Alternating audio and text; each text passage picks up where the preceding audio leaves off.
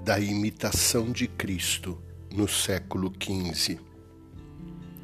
Ó Senhor, seja bendito vosso nome por todos os séculos, já que dispusestes que eu sofra esta tribulação.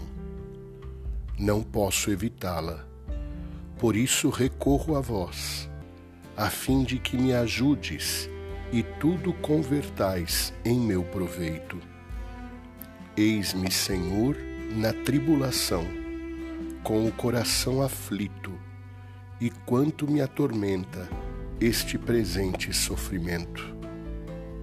Dai-me, Senhor, paciência ainda esta vez.